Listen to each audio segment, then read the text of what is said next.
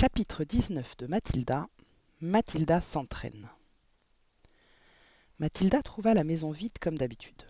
Son père n'était pas encore rentré du travail, sa mère jouait encore au loto et son frère pouvait traîner n'importe où. Elle alla droit au salon et ouvrit le tiroir de la commode, où elle savait que son père rangeait sa boîte de cigares. Elle en prit un, l'emporta jusqu'à sa chambre, où elle s'enferma. Maintenant, exerçons-nous, se dit-elle. Ça va être difficile, mais je suis bien décidée à réussir. Le plan qu'elle avait conçu pour venir en aide à mademoiselle Candy prenait petit à petit, petit à petit forme dans son esprit. elle en avait prévu presque tous les détails, mais la réussite finale dépendait d'une action décisive reposant sur le pouvoir de ses yeux. Elle se savait incapable de l'accomplir dans l'immédiat, mais ne doutait pas, en y consacrant assez d'efforts, en s'entraînant assez assidûment, d'atteindre le but qu'elle s'était fixé. Le cigare jouait un rôle essentiel. Peut-être était-il un peu plus épais qu'elle ne l'aurait souhaité, mais il avait le poids voulu. Pour s'exercer, c'était l'accessoire idéal. Il y avait dans la chambre de Mathilda une petite coiffeuse avec dessus sa brosse, son peigne et deux livres de la bibliothèque. Elle repoussa ses objets de côté et posa le cigare au milieu de la tablette, puis elle alla s'asseoir à l'extrémité de son lit. Elle se trouvait maintenant à trois mètres environ du cigare. Elle s'installa confortablement et commença à se concentrer.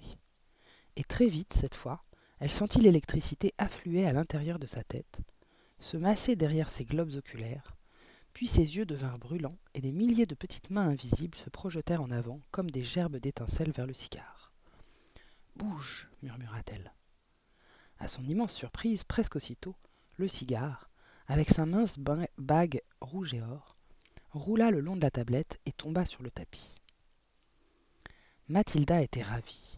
Pouvait-on imaginer un jeu plus captivant? Il lui semblait que des flamèches lui tourbillonnaient dans la tête, puis lui, lui jaillissaient des yeux et cette décharge électrique donnait un sentiment de puissance presque surnaturelle. Et comme tout s'était déroulé si vite et de façon si simple cette fois, elle alla ramasser le cigare et le reposa sur la tablette. Maintenant, passons à un exercice plus difficile, se dit-elle. Si j'ai le pouvoir de pousser un objet, je devrais avoir aussi celui de le soulever. Il est vital que j'y parvienne. Je dois absolument apprendre à le faire monter en l'air et à y rester. Ce n'est pas bien lourd un cigare. Assise au bout du lit, elle fixa de nouveau intensément le cigare. Elle concentrait maintenant sans peine son pouvoir. C'était un peu comme si elle pressait une détente dans son cerveau. Soulève-toi, murmura-t-elle. Allez, soulève-toi, monte. Tout d'abord, le cigare commença par rouler de côté. Puis, tandis que Mathilda faisait appel à toute la force de sa volonté, l'un des bouts décolla de la tablette de deux ou trois centimètres. Avec un effort colossal, elle réussit à le maintenir dans cette position, pendant une dizaine de secondes. Puis il retomba. Pfff, fit-elle essoufflée. Ça commence à venir. Je vais y arriver.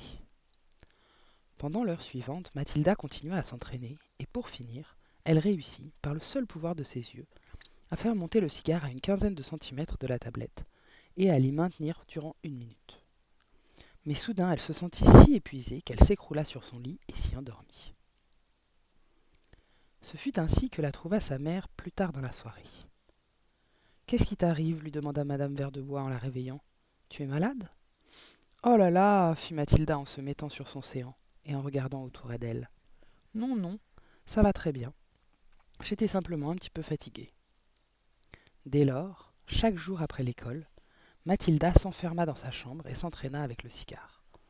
Et, bientôt, un succès total vint couronner ses efforts répétés.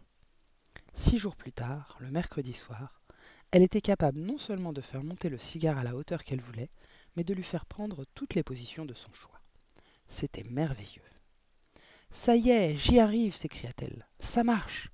Par le seul pouvoir de mes yeux, je peux diriger le cigare en l'air exactement comme je le veux. Il ne lui restait plus qu'à mettre son plan grandiose en action.